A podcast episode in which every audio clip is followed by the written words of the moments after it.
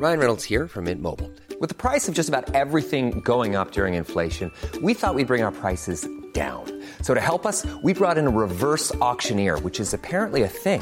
Mint Mobile unlimited premium wireless. Ready to get 30, 30, bit to get 30, bit to get 20, 20, 20, bit to get 20, 20, bit to get 15, 15, 15, 15 just 15 bucks a month. So, Give it a try at mintmobile.com slash switch. $45 upfront for three months plus taxes and fees. Promo for new customers for limited time. Unlimited more than 40 gigabytes per month. Slows. Full terms at mintmobile.com.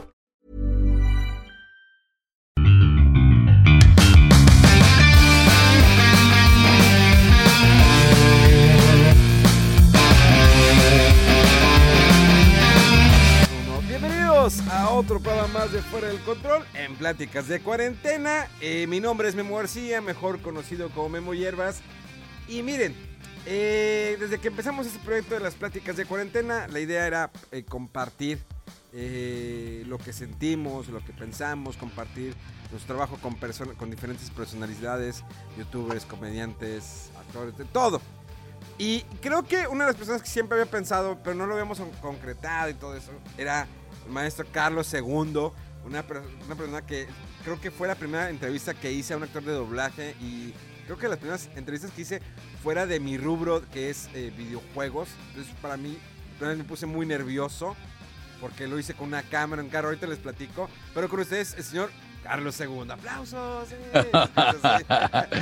Hola Memo, muchas gracias, muchas gracias y qué gusto aquí estar en una, fíjate que dirás que eras principiante, pero es una de las mejores entrevistas que me han hecho en muchos años que llevo yo ya de estar haciendo pues este tipo de cosas que jamás en mi vida pensé que yo las fuera a hacer en el trabajo en el que desempeño. Eh, cuando yo iba iniciándome dentro del mundo artístico, yo quería primero, em, primero que otra cosa, ser cantante. Y pues yo había estudiado canto y tuve dos oportunidades muy grandes que por azares de la vida y por azares del, del destino y por errores de juventud no pude concretar una carrera como cantante. Primero como cantante popular y luego como cantante de bel canto, de ópera. Entonces, eh, pues bueno, eh, la vida me llevó hacia el mundo de la locución y el doblaje y dentro del doblaje pues he desarrollado una carrera de ya poco más de 40 años, ya estoy cumpliendo 41 años, acabo de cumplirlos en noviembre pasado, 41 años de estar en el mundo del doblaje y eh, gracias a Dios ha sido una carrera consistente, una carrera que me ha dado grandes satisfacciones, una carrera que me ha permitido que mucha gente en la actualidad pues me busque para hacer entrevistas, para platicar conmigo de, de las cosas que he hecho dentro de este mundo del doblaje y la locución, que jamás me imaginé, porque cuando yo entré al doblaje pues se nos conocía como los oscuros mineros del arte. Eso que significa que nadie sabía quiénes eran los que estaban detrás de las voces de personajes de ya sea de dibujo animado o de acción viva.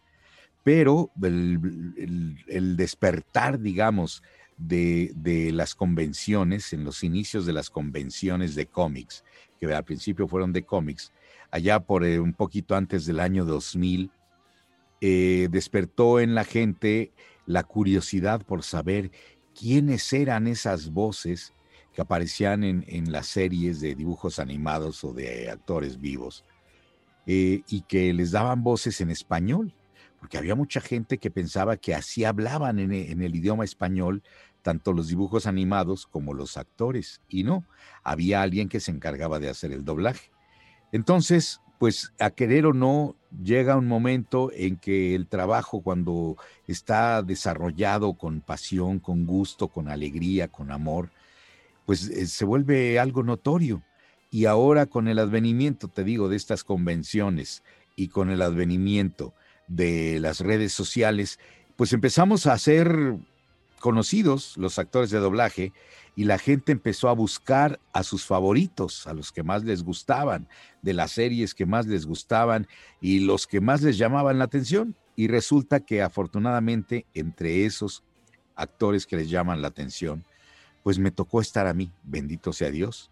Y pues aquí estoy, platicando contigo. No sé hace cuántos años fue la primera entrevista que, que, que me hiciste tú, Memo, pero fue en una convención allá en Monterrey. En Monterrey. Hace como, yo creo que fue hace como ya siete o, u ocho años, porque igual, yo tenía mi interés, o sea, sabía de, su voz por, porque pues, yo soy muy fan de la serie de Alf. Entonces, y también de Dragon Ball, y, en el caso también de Woody. Entonces, yo me acuerdo que me acerqué y dije, quiero, quiero entrevistarlo. Yo ya estaba, llevaba como un año y medio más o menos que había entrado a multimedios. Dije, me voy a acercar, le dije a una amiga, me acompañan, mira, tengo esta cámara para grabar. No me prestaron ninguna cámara del canal. Llegamos y le dije a Faustino, le dije, oye, quiero entrevistar a Carlos II alguna manera que me puedes ayudar. Y lo, ah, sí, ya me presentó contigo. Y dije, alguna parte donde podamos grabar que no se escuche mucho ruido. Y Faustino dijo, les presto mi carro. Ah, bueno, perfecto. Entonces, estábamos en el carro. Es, es, más, tenés una chamarra acá de, de, carreras. Y estamos en la parte de atrás sentados. Eh, y mi amiga está en la parte de adelante. Ya con la cámara. Empieza a, a grabar la entrevista. Primero que nada, pues era como salir de mi rubro que pues siempre he hablado de videojuegos toda mi vida y empezar a ser, quise, quise entrevistarte y era como que yo lo puedo lograr. O sea, no me sentía preparado porque de hecho siempre le digo a, todo el mundo cuando me dicen, oye, preparas tus entrevistas, preparas cuando vas a hablar una reseña de un videojuego, le digo, todo, todo lo improviso, nunca tengo un guion, o sea, cuando me paro enfrente a cuadro, empiezo a hablar de que sí, es que este juego, es que esto. Cuando he entrevistado actores, de también de me tocó entrevistar a Chris Hemsworth, a Mel Gibson, todo era improvisado, o sea, no prepara nada porque no sé, eh, no no era lo mío. Me decían, "Prepárate, es mejor." Y lo pues pues sí.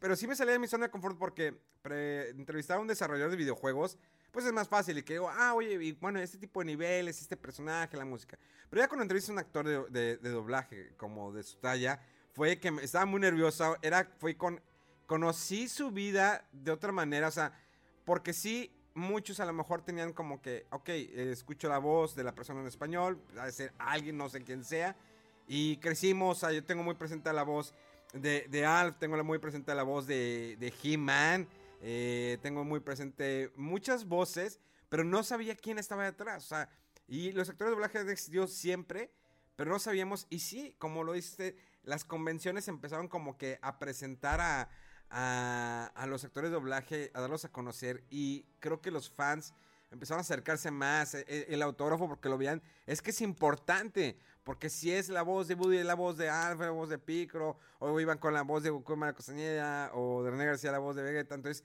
era que, es que ellos son, son importantes, quiero que me autografíes mi figura, mi playera, quiero mi foto, y la mostraban con orgullo, y yo siempre he dicho, ah, es, es un orgullo conocer a clase uno la voz para mí es de Alf, la voz de Woody.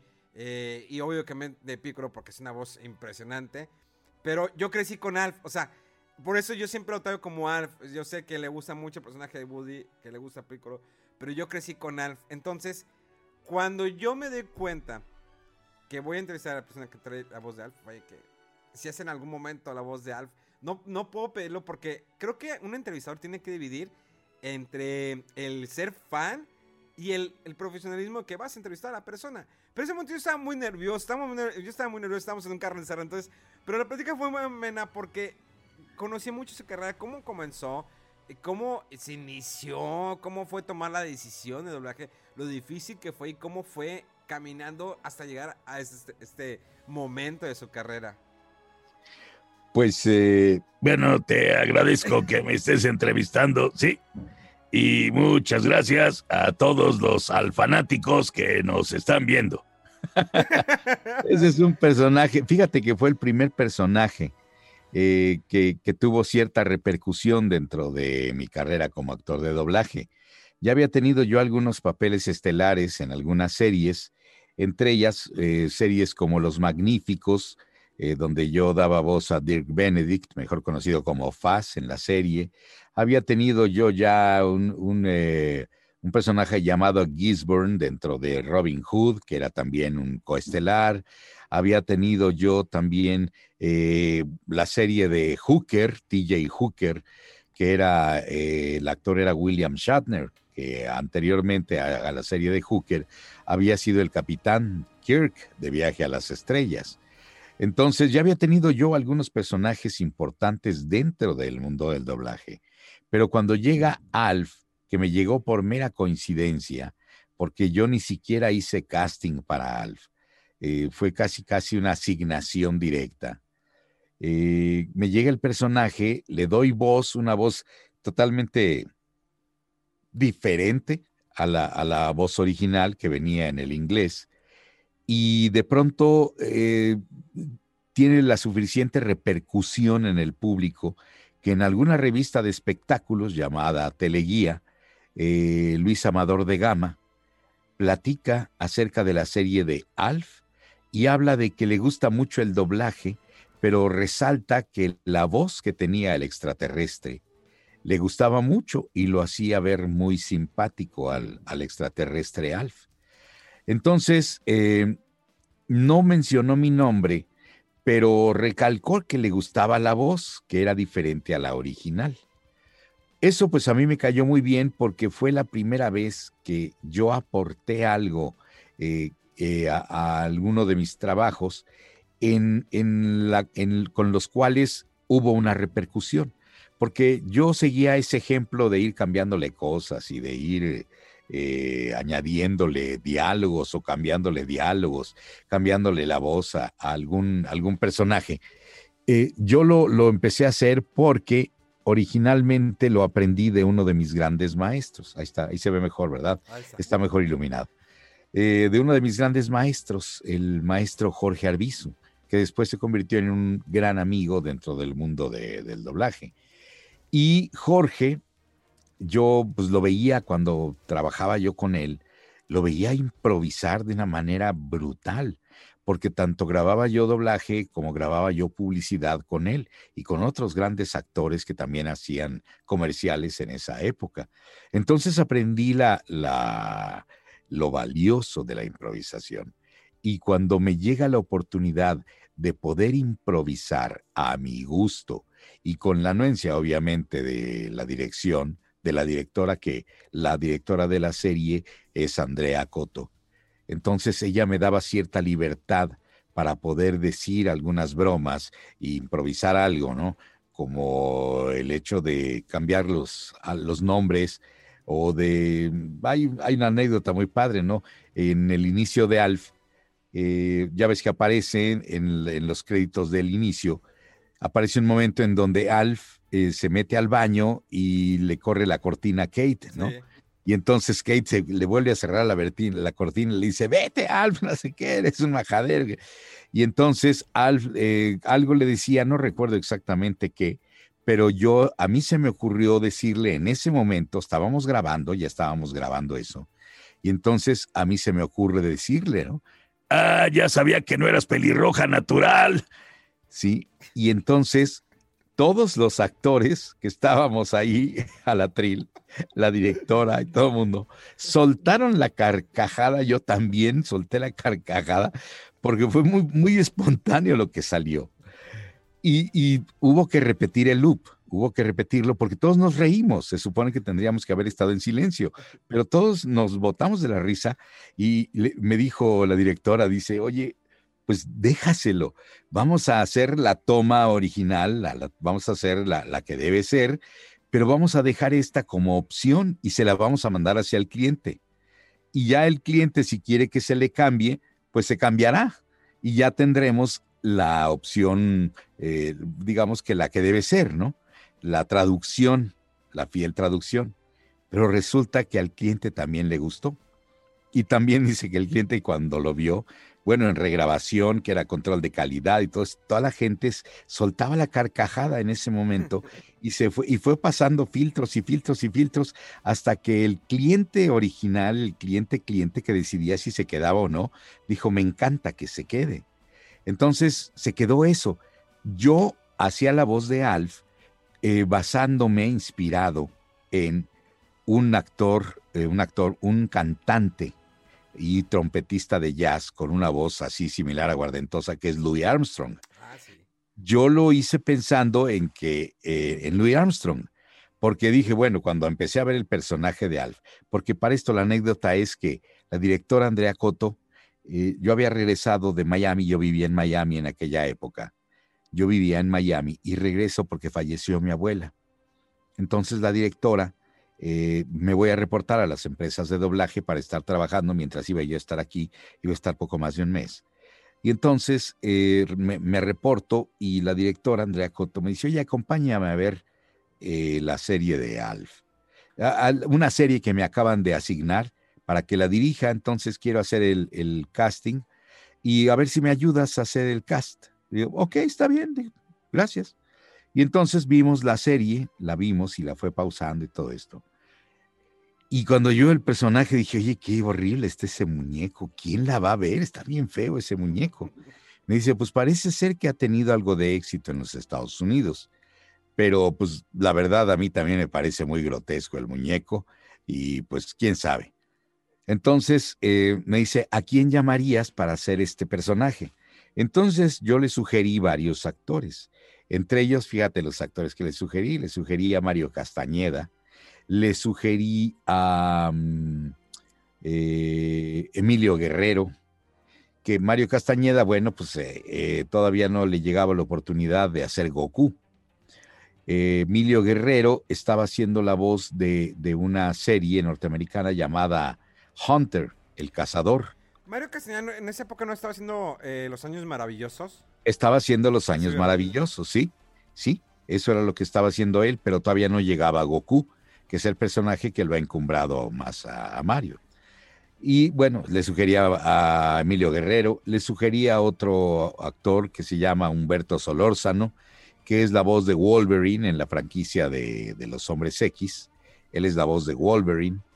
Eh, le sugerí, si no mal recuerdo, a ver, le sugería a Mario, le sugería a Emilio, le sugería a Humberto, ah, y a Salvador Delgado, que, quien es la voz de Doctor House. ¿Sí? Le sugería a esos cuatro actores que podrían seguramente interpretar el papel del extraterrestre ese, ¿no? Y me, se volteó y me, quedó viendo y me dice, oye, ¿y por qué no lo haces tú? Le dije, porque yo me voy a regresar a Miami. Yo en un mes, un poquito más, me voy de aquí. Yo solo vine para el funeral de mi abuela. Y me dijo, pero nada más llega una temporada y son pocos capítulos.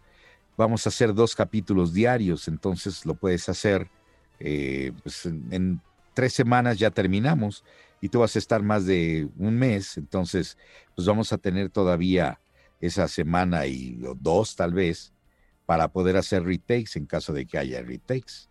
¿Por qué no lo haces tú? Y entonces le dije, oye, pero me dejarías cambiarle la voz. Me dijo, ah, ¿por qué le quieres cambiar la voz? Le dije, porque ya lo he estado viendo con la voz original, la de Paul Fusco. Y y bueno, ahora yo sabía que ahora, ya ahora ya sé que se llama Paul Fusco. En aquella época, pues no, yo le oía nada más la voz original. Y le dije, y pues eh, si lo hago en español, yo siento que se va a oír bobo. Me dice, a ver, vamos a hacer la prueba. Y entonces imité a Alf en, en español lo que, con la voz que, que, traía el inglés, ¿no? Que en inglés, haz de cuenta, decía, Hello, Willy, what's the matter, huh? Así hablaban. Y yo decía, hola, Willy, ¿cómo estás? Huh? Sí, es una voz similar, pero no tenía una gran gracia, ¿no? Y yo, no hay problema, que dijera así, como en inglés, no problem. Y luego la risa que tenía era de, ¡ho, ho, ho! Y yo hacía, ¿no? También en español, ¡ho, ho, ho! Y yo sentía que algo le faltaba para la traducción al español, para hacer el doblaje. Le dije, déjame cambiarle la voz y me dijo, ¿qué voz le quieres poner? Le dije, bueno, mira, como es un tipo irreverente este extraterrestre, eh, echa despapalle y no respeta nada y se burla y todo, pues me parece que es como un negro del Bronx. Sí, que no respeta nada y que es relajiento y escandaloso y todo el rollo de esos personajes relajientos que vemos en, entre, entre la raza negra y en el Bronx y todo, ¿no? Y me dice, ¿qué voz le quieres poner? Y yo me acordé, para mí, el más importante de los personajes eh, como cantante especial y como trompetista, que es Louis Armstrong. Entonces le dije, para mí es el, el, jazzista más representativo del jazz. A Louis Armstrong, tú dices jazz y luego, luego viene a tu mente Louis Armstrong. Entonces le dije, déjame ponerle una voz como la de él, porque se presta, ¿no? ¿Cómo? Pues le dije así, ya ves que así habla Louis Armstrong, ¿no? I found my thrill on Blueberry Hill, on Blueberry Hill. Le dije, pues déjame hablarlo así me gusta. Y entonces me dijo, bueno, pues vamos a hacer la prueba, vamos a mandársela al cliente. Si al cliente le gusta, pues que se quede. Si no, pues vamos a tener que hacer el original, el de Hello Willy, what's the matter? En lugar de Hola Willy, ¿cuál es el problema? Sí. Entonces eh, se le mandó al cliente y el cliente dijo, me gusta, que se quede así, aguardentosa la voz. Y entonces me dijo, pues vamos a grabar. Ya al cliente le gustó y dijo que sí. Pues vamos a grabar. Y le dije, oye, pero ¿cuántos capítulos hay? Había solo una temporada. Me dijo, creo que nada más hay una temporada. Y después de eso ya no se siguió otra. Eso eran los datos que ella tenía. Ella tenía esa información. Y dije, bueno, pues si es solo una temporada, pues está bien. Ya había sucedido con Don Gato y su pandilla, que Don Gato y su pandilla solo se hizo una temporada. Y se volvió un ícono en el mundo latinoamericano por el doblaje, precisamente, ¿no? Entonces dije, bueno, pues me la echo. E hicimos la, la serie de Alf, pero ya con la voz así, que ya decía, hola Willy, sí, sí, sí, no hay problema. Y como se reía de, que era, era otro tipo de risa, ¿no? No era de, ¡jo, jo, jo! Sí, era mucho más, mucho más, este, pues mucho más majadero, por decirlo de alguna forma, la risa más burlona de que te reías de algo, ¿no? Y entonces así hicimos Alf la primera temporada. Ya terminamos la temporada, yo me quedo todavía para hacer algunos retakes que surgieron, ya después ya todo quedó bien y yo me regresé a Miami porque yo tenía que, que regresar, porque tenía yo contratos firmados para cantar en un restaurante llamado Chocos y cantar en el Club Med de Port St. Lucie, que estaba a dos horas y media, tres horas de Miami. Y por mí pasaban, allá en Miami, pasaba la camioneta de Port St. Lucie, pasaba por el mariachi con el que yo cantaba, que era el Mariachi México 70 de Pepe López, que vivían en Miami. Y pasaban por ellos y pasaban por mí para que nos fuéramos al Club Med de Port San Lucía en una camioneta grandota, una camioneta como de mariachi, pues, grandota. Y entonces ahí echaban todos los instrumentos y todo eso, pasaban por nosotros muy tempranito en la mañana. Y ya pasaban por nosotros, nos íbamos al Club Med. Allá llegábamos eh, tres horas después, llegábamos a las diez, diez y media, once de la mañana a desayunar. Tenían un buffet delicioso ahí en el Club Med. Entonces llegábamos a desayunar allá y yo hice amistad con un chamaco de Chihuahua, un amigo de Chihuahua llamado Álvaro, que era el que llevaba la, la parte de los deportes acuáticos ahí en el Club Med. Y para esto a mí me contrataron en el restaurante Chocos un día que fue alguien a buscar a algún cantante mexicano y un mariachi para la noche mexicana que hacían en el Club Med los miércoles, porque tenían noches temáticas.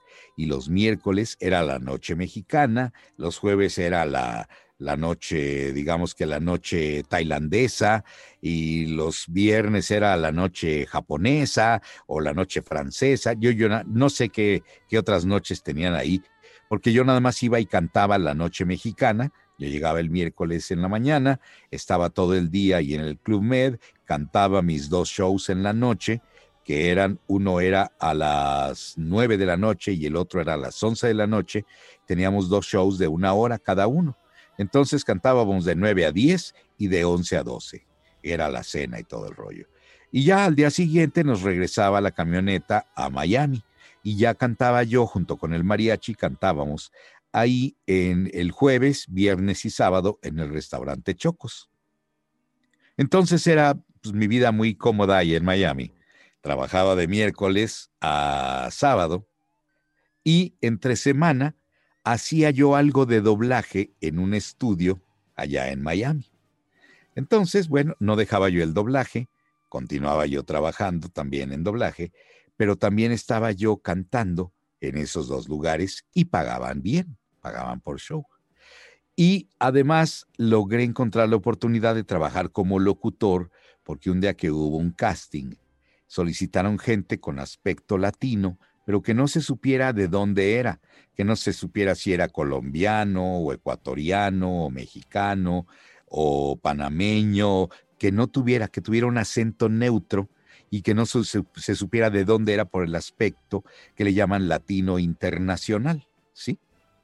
No debía ser ni muy moreno ni rubio, no debía de ser ni muy alto ni muy bajo, no debería tener eh, ciertas características eh, eh, sajonas, pero tampoco indígena, etcétera. O sea, tendría que ser lo que llaman latino internacional, que podría ser de cualquier parte de, de América Latina. Y entonces voy, hago el casting, me quedo en ese casting y entonces grababa yo ya comerciales también como locutor. Yo grababa una línea aérea llamada Braniff. Entonces, eh, a mí cada semana, bueno, primero yo ah, llegué a hacer un casting de imagen. Cuando hice el casting de imagen les gustó y lo que más les gustó es que yo no tenía un acento determinado. No hablaba como cubano, que hablaban así, que decían, estamos aquí en un vuelo que vamos internacional de aquí de Miami, vamos. No tenía yo acento así y tampoco tenía el acento argentino, ¿viste? Che, que, este, te estábamos volando y verás, que este, no tenés mate que me traigas. O sea, ese tipo de cosas. No tenía yo un acento. Y mi acento, que era el que manejaba yo, era el acento más neutral que ahora todo el mundo en América Latina lo conoce como acento neutro, porque era el más neutral. Entonces, bueno, llego yo, hago el casting. En aquella época pues, no estaba ni viejo ni estaba gordo, estaba yo, tenía yo muy buen físico, hacía yo mucho ejercicio, mucho deporte básicamente.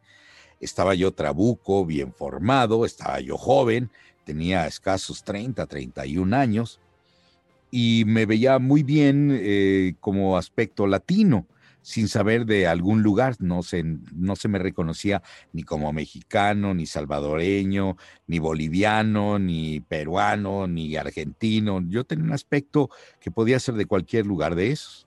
Entonces eso les gustó a los productores y mi acento ayudó más. Entonces empecé a hacer los comerciales de Braniff, tanto de imagen como locutor, para el mercado de habla hispana en los Estados Unidos y lo pagaban bien. Entonces, pues estaba yo en caballo de hacienda allá y en, en, aquel momento estaba yo cantando y me iba a lanzar como cantante en Miami. Pero bueno, esa es otra historia que ya luego les contaré de, de, por qué no me lancé. Hubo ahí una historia de, de celos, de, de el novio de la que iba a ser mi representante se enceló porque me quería lanzar ella primero a mí como cantante. Él también cantaba, pero bueno, Ahí se, hubo cosas de celos y el caso es que me echó a perder la oportunidad este muchacho celoso. Pero bueno, el punto es que yo estoy aquí, grabo Alf y luego me regreso a Miami. Y cuando llega la nueva temporada, porque resulta que sí hubo otra temporada, de hecho hubo tres más, pues yo estaba viviendo en Miami, pues en caballo de hacienda, ¿no? Cantando en el restaurante, cantando en el Club Med, grabando comerciales y grabando doblaje. Entonces a mí me iba de maravilla y además con la perspectiva de lanzarme como cantante en el mercado latino de Miami. Yo estaba, pero va, pero para arriba, ¿no?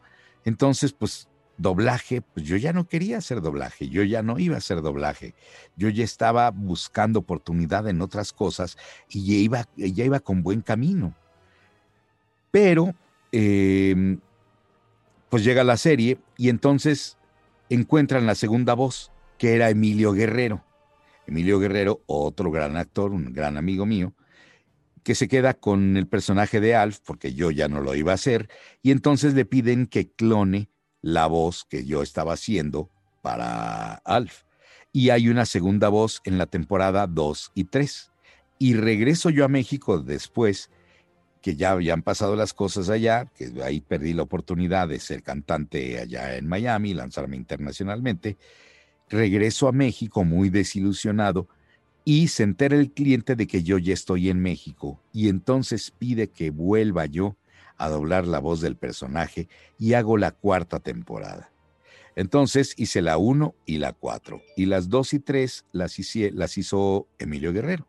Pero bueno, ya es eso, son otras historias. Así es como llego yo a quedarme ya permanentemente en el mundo del doblaje y en el mundo de la locución, porque cuando yo regreso a México, empiezo bueno, empecé yo a promoverme antes como locutor y repartí demos por todas partes y demás. Y cuando yo regreso en el 87 a México, en junio del 87 yo regreso a México ya definitivamente, resulta que me reporto con los estudios de grabación, con los productores de las agencias de publicidad y etcétera, y me empieza a llegar el trabajo, pero brutalmente el trabajo de locutor comercial.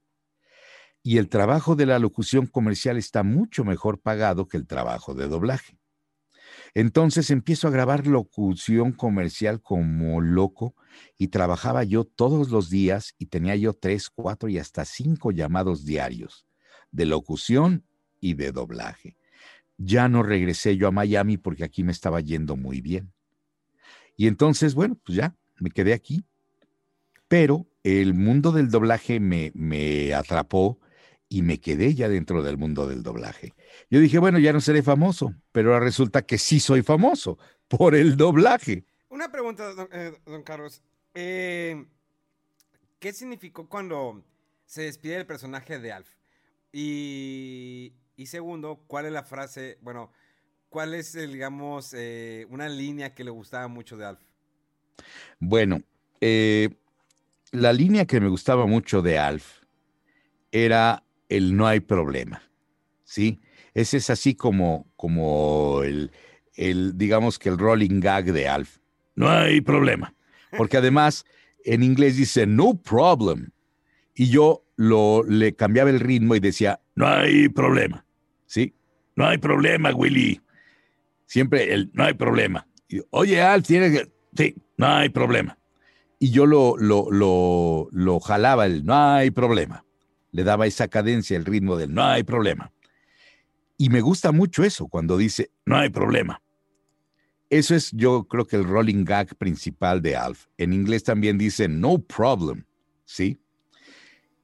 Y cuando me despido del personaje que hago el último capítulo de la serie, que es cuando se supone que llegan Larry, Skip y Ronda, la novia de Alf, aquí a la Tierra, sentí de verdad un nudo en la garganta, porque ese personaje yo sentía que le había dado parte de mi personalidad y la voz que yo le había puesto, la habían querido conservar, el cliente la había querido conservar y cuando yo regreso, el propio cliente dijo, quiero que regrese la voz original, a pesar de que Emilio lo hacía muy bien también y hay mucha gente que nunca se dio cuenta de que hubo un cambio de voz el cliente solicitó que yo regresara al personaje, lo cual pues a mí me pareció una deferencia por parte del cliente. Y cuando dice sus últimas frases, cuando ya se está despidiendo, que bueno, se van Larry Skip y todo el rollo a, buscarlo a la tierra, sentí un nudo en la garganta, ¿no? Porque yo sentía ese personaje como muy mío.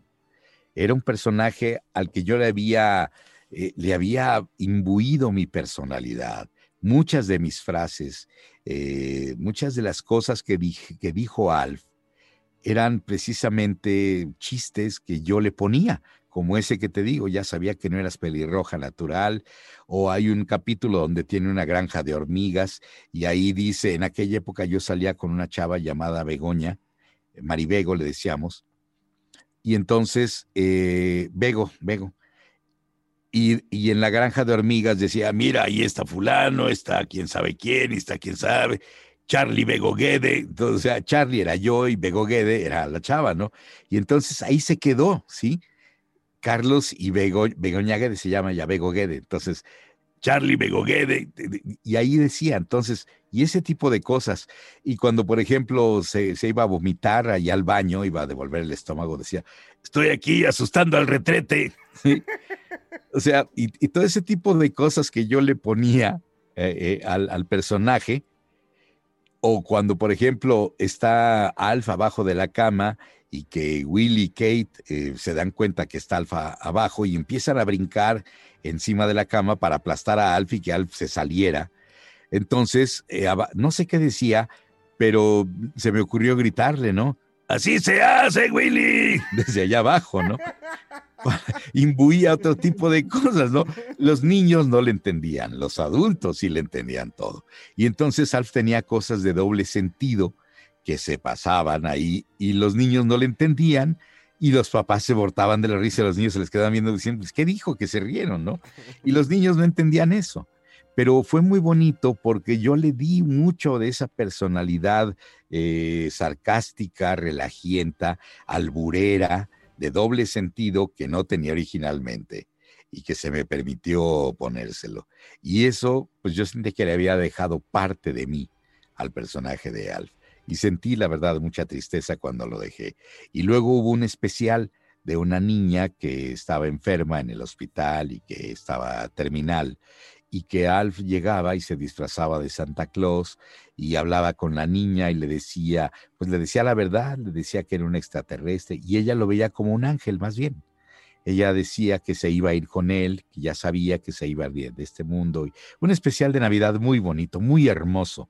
De verdad a mí me sacó lágrimas ese, ese especial de Navidad, porque no solo eran las bromas y los chistes de Alf, sino había momentos muy tiernos donde Alf hablaba con ella y a mí me sacaba las lágrimas.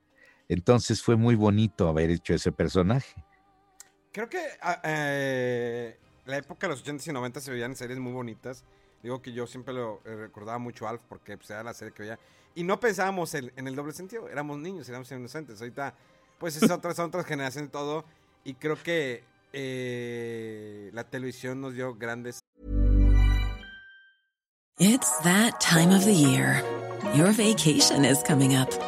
You can already hear the beach waves, feel the warm breeze, relax, and think about work. You really, really want it all to work out while you're away. Monday.com gives you and the team that peace of mind.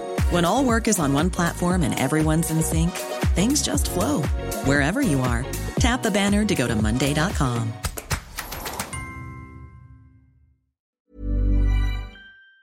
Series a través de los años.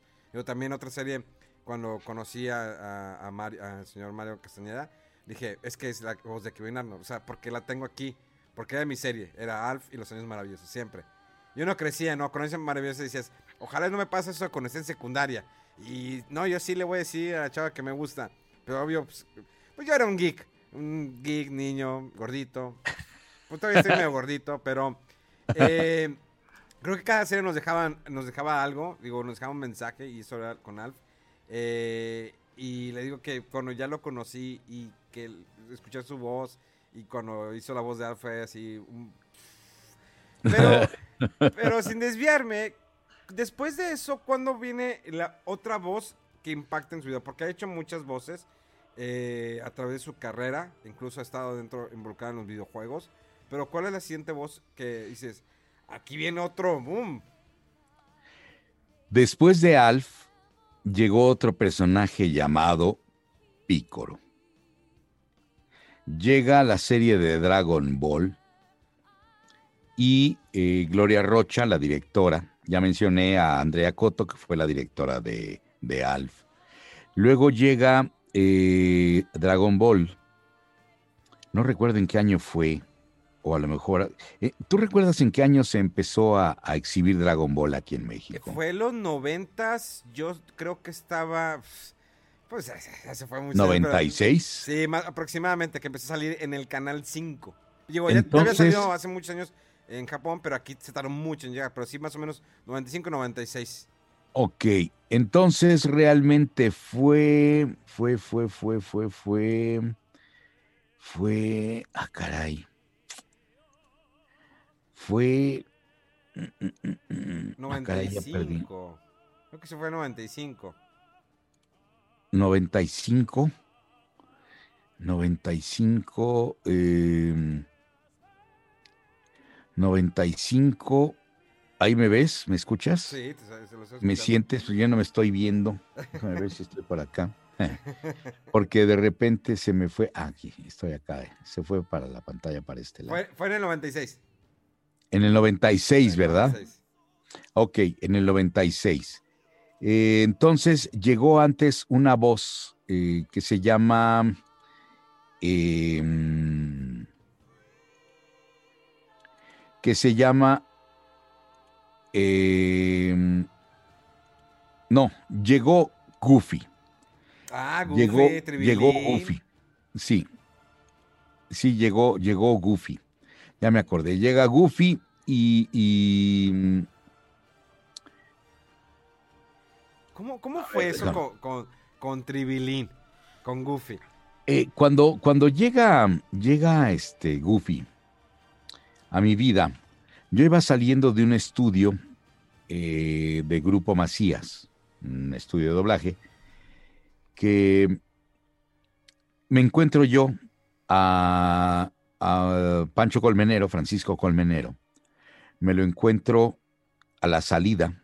No me acuerdo si él iba llegando o iba saliendo y yo iba llegando o él iba saliendo.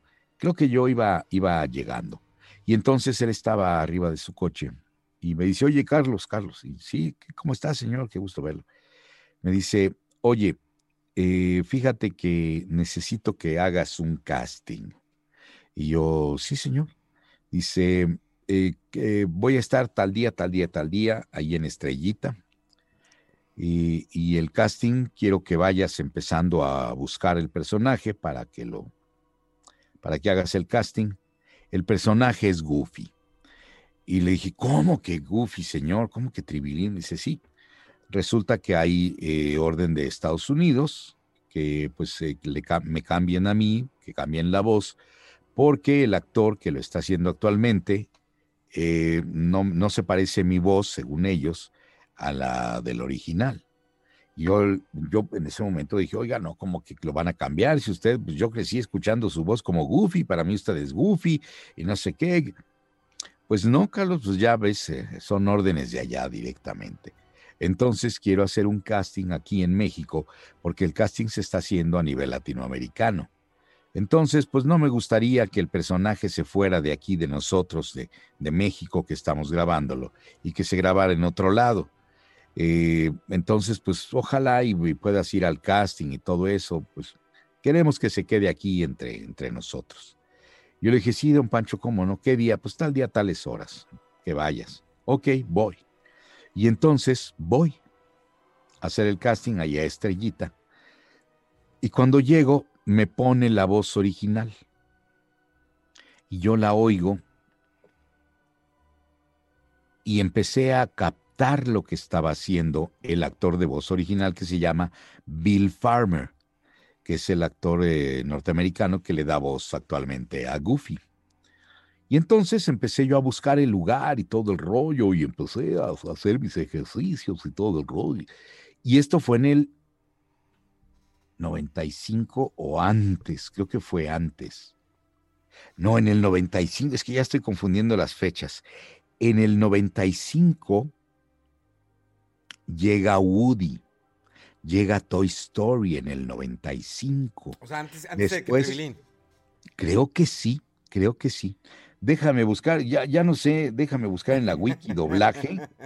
En la wiki doblaje es donde dicen de qué año a qué año hice yo la voz de Goofy. Déjame ver aquí. Eh, le voy a poner aquí Goofy en el, en el, en la wiki. Perdón eh, que esté aquí interrumpiendo la No, entrevista, no, no, no, para pero nada. Goofy, Goofy Wiki doblaje. Wiki doblaje. Listo, entonces vemos aquí Wiki doblaje. Goofy. Ok. Tribilín se le conoció originalmente, pero las voces. eh, Edmundo Santos fue el primer. eh, Ah, aquí dicen que fue Pinto Colvin. A él no lo oí. Yo eh, oía la voz de, de Goofy con Edmundo Santos, luego con Don Pancho Colmenero, luego fui yo. Y déjame ver de qué año a qué año yo lo hice. Este, mm, déjame ver, eh, qué año, qué año. Déjame ver. Goofy, la película. Aquí está Goofy Movie, la película. Fue de el 95, 95. que también fue el año de Toy Story, 95, que también doble. Ah, pues fue en el 95. Y déjame ver de Dragon Ball, ¿cuándo fue que se inició doblaje de Dragon Ball? Creo que sí. Para ver si empezó antes. Dragon Ball, si no, sí, me hace que se inició por ahí del 96. Creo que sí. ¿Será? Entonces llegó primero la voz de Woody, luego la de Goofy. Déjame ver, o llegó primero. A ver, déjame ver, porque ay, yo traigo las, las fechas.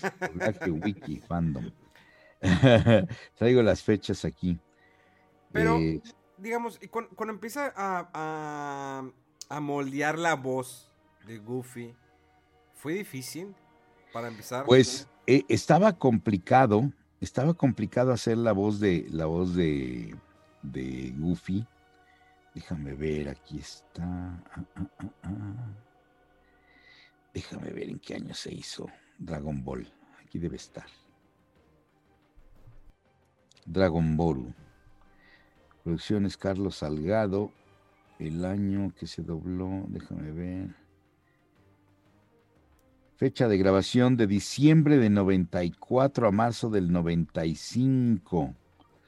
Entonces sí fue primero Dragon Ball. Primero, primero fue Dragon Ball, también en el 95, fíjate, curiosamente los mismos años. Cuando yo empiezo a hacer Dragon Ball, eh, me llama Gloria Rocha, la madrina.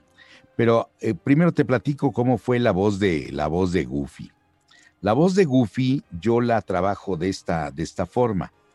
Primero lo que hago es meter la voz de Goofy eh, en el paladar blando y hacer una cosa así, hablar así, la lengua debe estar de cierta posición así y debe ser una voz que va a rebotar en el paladar blando y la lengua va a darle este sonido, lo, lo, que es una cavidad diferente a que es mi, mi misma tesitura de voz, pero yo la hablo así. Después de eso, que le hago así, viene el meter un poco de garganta y meterle a este sonidito que se hace así. Ahora le llaman fried voice, de que le metes un poquito de ronquerita, pero además le pongo un poquito de gallitos. ¿Sí? Entonces está hablando así, pero todavía no es totalmente goofy, si te fijas. Y las actitudes que, que, que debe tener goofy y cómo era el, actor eh, norteamericano que, le, que, lo hacía así y le daba ese pequeño sesgo. Más cuando tengo que aventar el mentón para atrás para que empiece a sonar así. Y luego los dos dientes de enfrente, porque Goofy tiene dos dientes hasta adelante. Entonces tiene que sonar así. Y entonces ahí está la voz de Goofy. Cuando Goofy habla y dice, Hola Maxi, ¿cómo estás? Qué gusto que estés aquí conmigo, hijo. y la risa fue la que convenció a la gente en Estados Unidos porque la risa era la que hacía Bill Farmer, que le hacía... ¿Sí? Ese... ¿Sí? Y ese jaloncito que también hace... ese jaloncito es lo que a la gente en Estados Unidos le convenció de que yo estaba haciendo la voz más parecida a la de Bill Farmer y que también cantaba y que eh, eh, el grito que daba el de ah, ju, ju, ju, y cuando se cae y todo eso, eh, fue lo, que los convenció y dijeron, Carlos es la voz igual en español a la voz del inglés de Goofy, de Bill Farmer, porque em, estaban buscando que fuera lo más parecida al inglés, la voz. Y entonces yo fui el que más le pegó de todos los castings que hicieron a la voz de, de, Bill Farmer. A pesar de que Bill Farmer tiene la voz más aguda que yo, yo tenía que manejar la voz en mis registros más agudos para poder llegar a esa tesitura de Bill Farmer. De estar hablando así y hola Maxi, oh sí.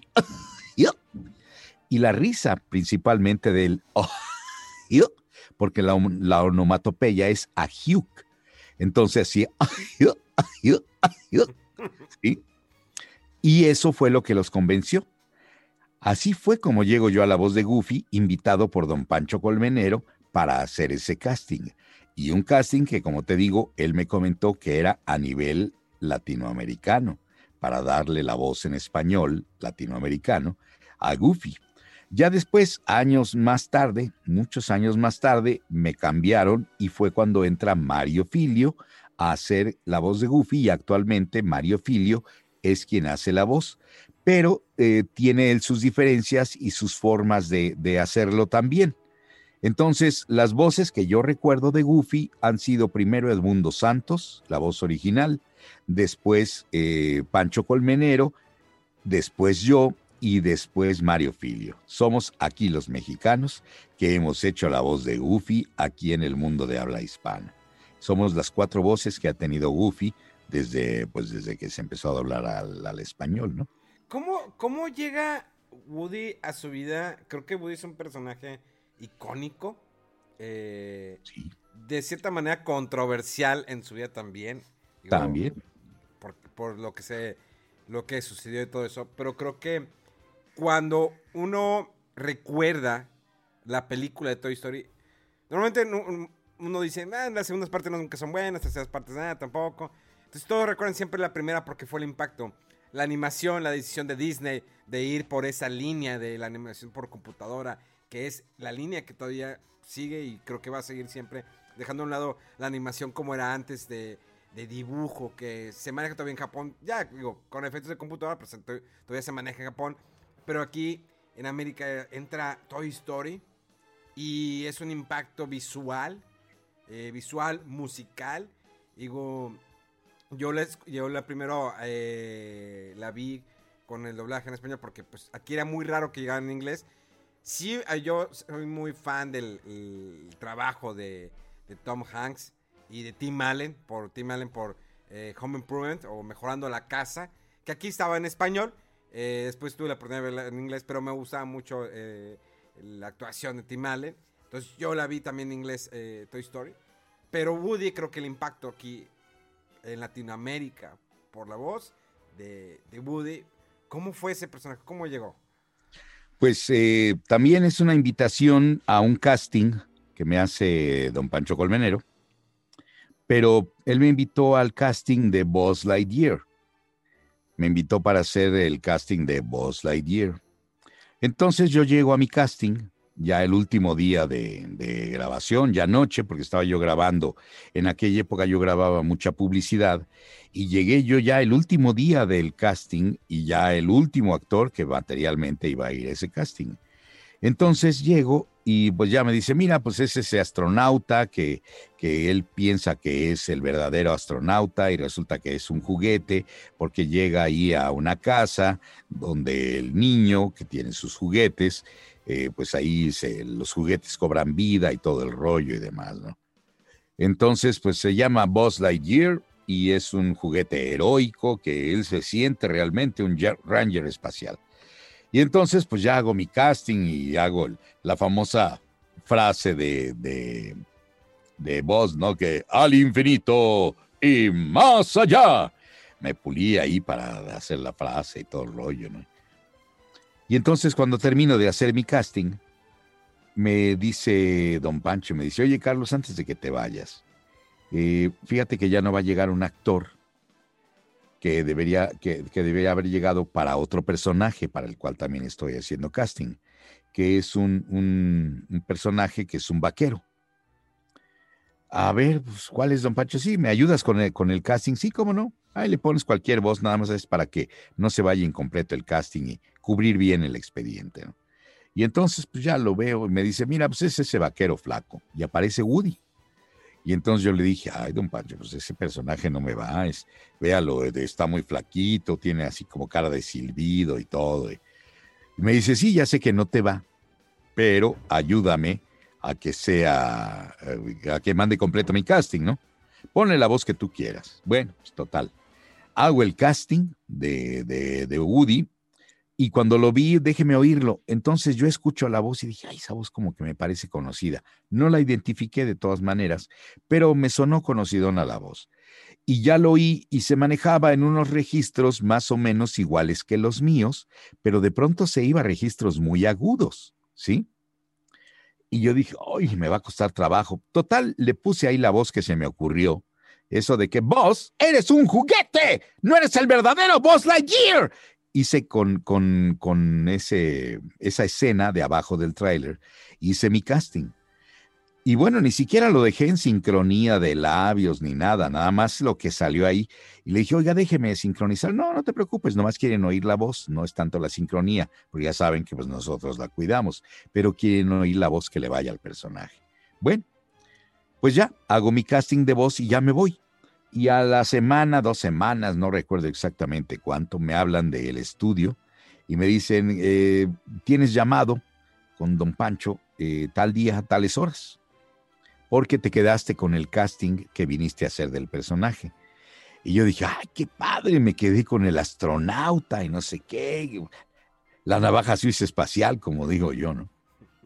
Y entonces, cuando llego a la grabación, pues estaba ya ahí la gente que venía de Estados Unidos, que por cierto me comentó el que era supervisor de doblaje para Latinoamérica en aquella época, que era Javier Pontón Javier Pontón me dijo, yo fui el que decidió que tú hicieras a Goofy y yo fui el que decidió que tú hicieras a Woody, porque él estaba allá checando los castings de español por parte de Disney.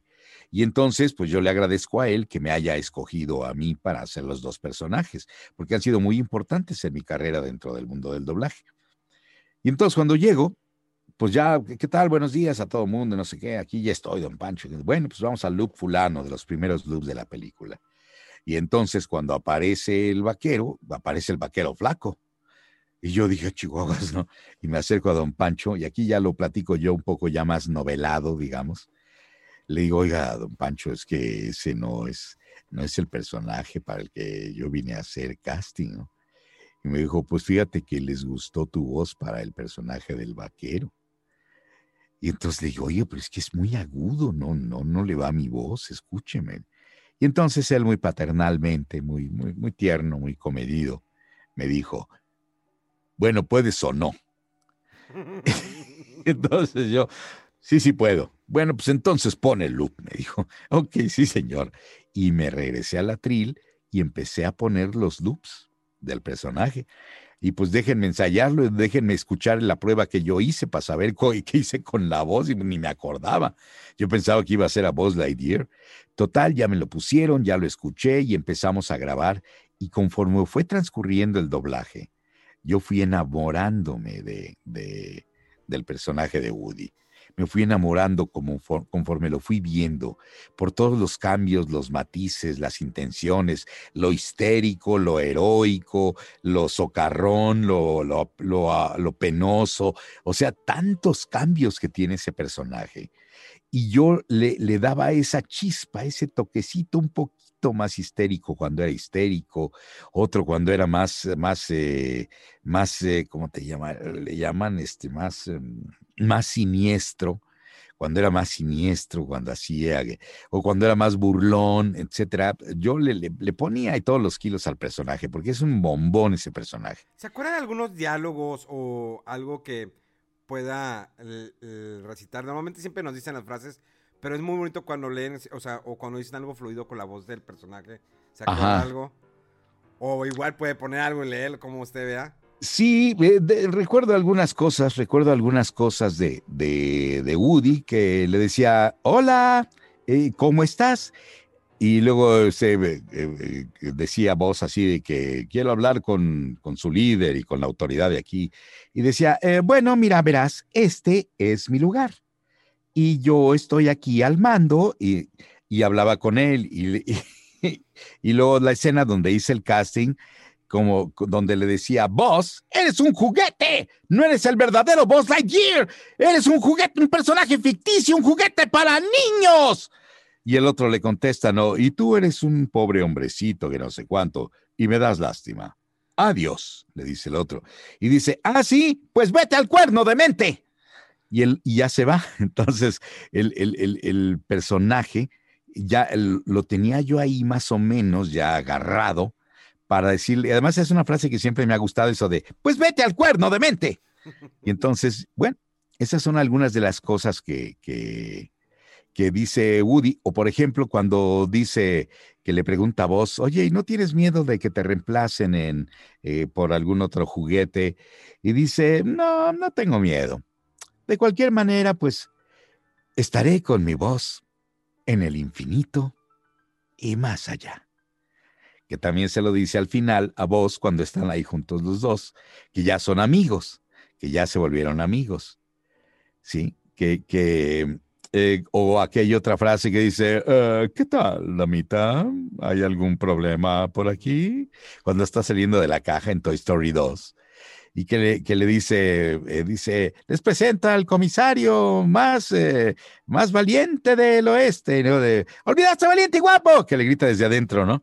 Y entonces, ah, el, el, comanda, el comisario más valiente y guapo, el comisario Woody, que dice, está eh, Jessie la vaquerita, que era Irán Castillo.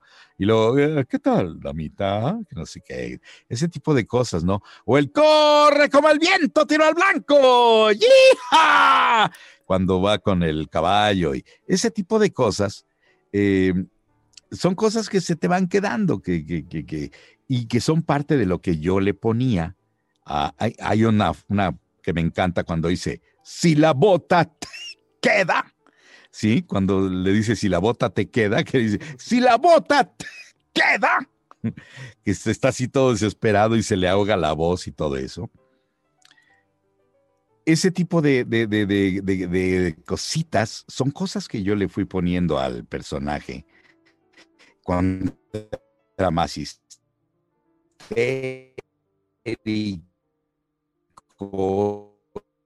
todo respetando los diálogos,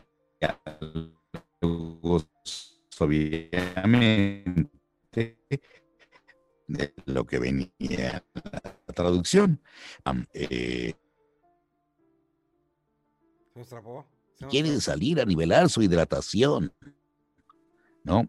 Entonces, ese tipo de cosas son frases que vienen ya incluidas dentro de, del personaje de, de, Woody, ¿no? Y son parte de la historia, tanto de Toy Story 1 como de Toy Story 2.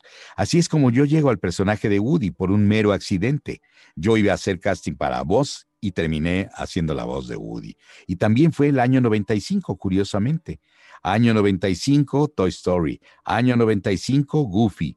Año 95, Dragon Ball Piccolo. Una pregunta, don, Carlos, antes de continuar con Dragon Ball. Si era muy difícil, o sea, bueno, lo explicó usted. Creo que Tom Hanks es una, un actor muy. Eh, que no solamente actuó por, por la voz, sino es muy expresivo al momento. Digo, él hacía comedia. O sea, muchos ahorita lo recuerdan por los dramas que ha hecho en los últimos años. Pero él hacía comedias. Hay una película, eh, no me acuerdo cómo se llama en español, se llama Money Pit. Es una película donde él compra una casa con la que se iba con su futura esposa. Y es una casa que se va destruyendo, o sea, toda la casa se va destruyendo porque estaba mal hecha. Y es muy buena, es una comedia muy buena que creo que nadie la, ha visto. Y yo creo que la mayoría que nos podría estar escuchando no la han visto. Es que no me acuerdo cómo se llama en español, pero es Money Pit. Y si Tom Hanks era comedia. Digo, algunos de repente pequeños dramas, pero siempre da comedia.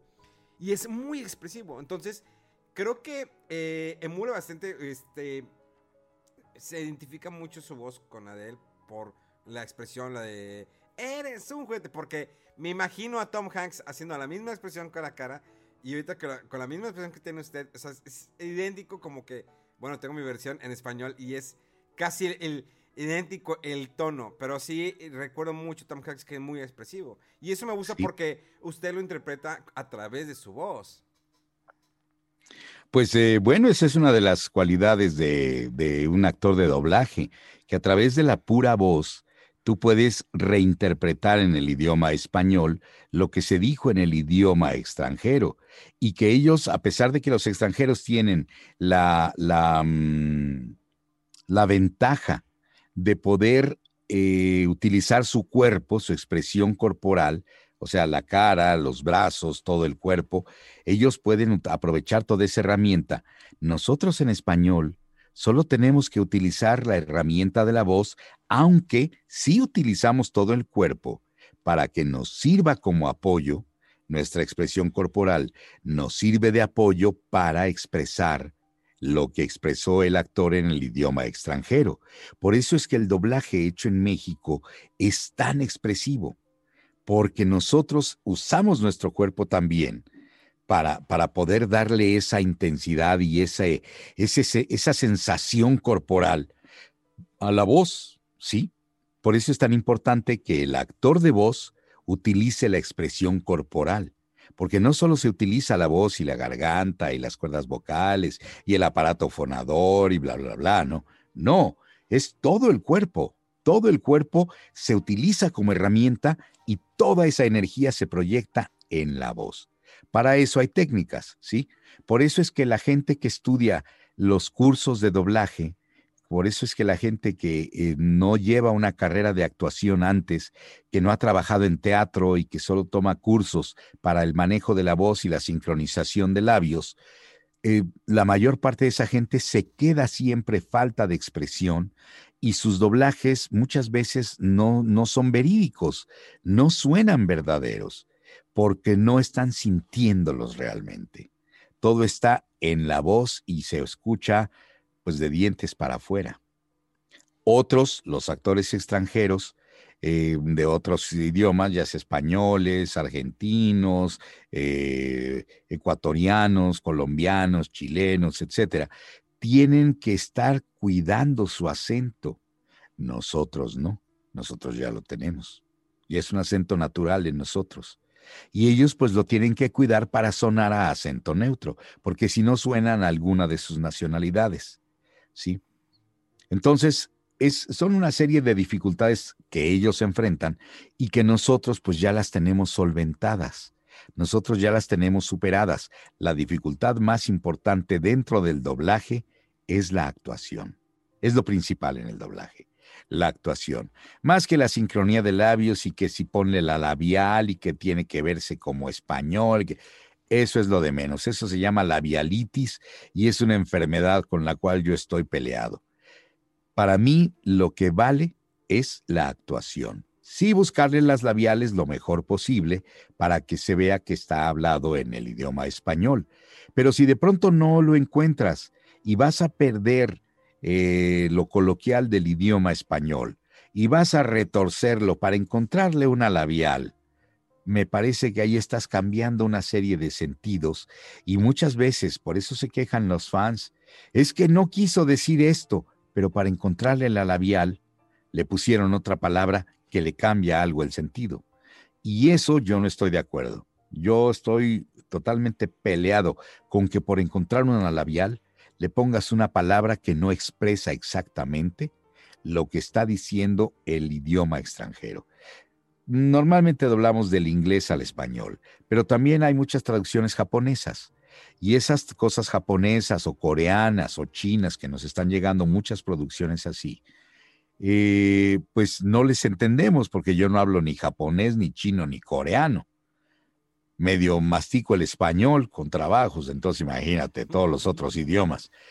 Pero las traducciones ya vienen y hay que buscarle algunas cosas sinónimo algún sinónimo a la palabra, porque luego ya ves que también nada más se hacen así, abren y cierran en los dibujos animados japoneses, no son tan puristas en la animación, ahora sí ya están sacando cosas muy, muy sofisticadas, ¿no? Y he visto algunos animes nuevos y dices, órale, este sí le, sí le buscaron, eh, sí lo hicieron muy realista, ¿no?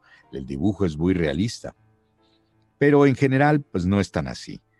Y eh, yo estoy peleado con eso de la labialitis. Yo prefiero una muy buena actuación y un muy buen español que se entienda muy bien, a encontrarle una labial y retorcer y revolcar toda la oración para encontrarle una labial y voltearlo de, a ver, dilo antes y dilo después y, y trata de extenderlo para que ahí caiga la labial y que...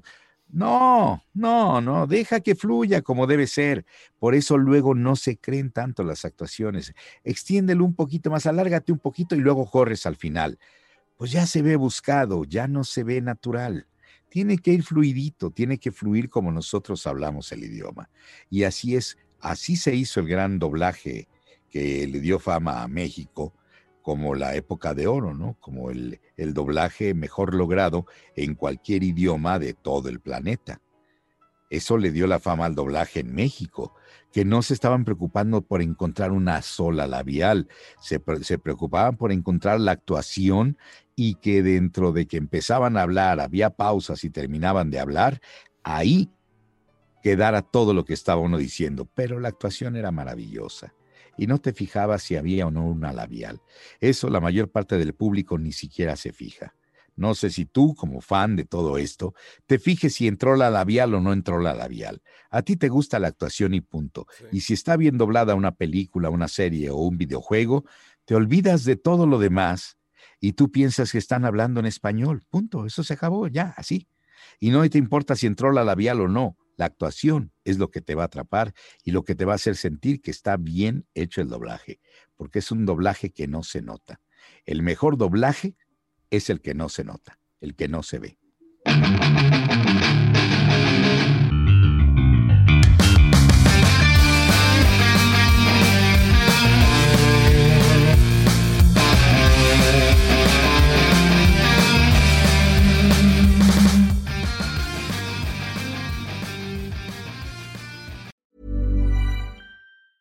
Hi, I'm Daniel, founder of Pretty Litter. Did you know cats tend to hide symptoms of sickness and pain? I learned this the hard way after losing my cat, Gingy. So I created Pretty Litter, a health monitoring litter that helps detect early signs of illness by changing colors, saving you money and potentially your cat's life. Pretty Litter is veterinarian developed, and it's the easiest way to keep tabs on your fur baby's health right at home. Go to prettylitter.com and use code ACAST for 20% off your first order and a free cat toy. Terms and conditions apply. See site for details.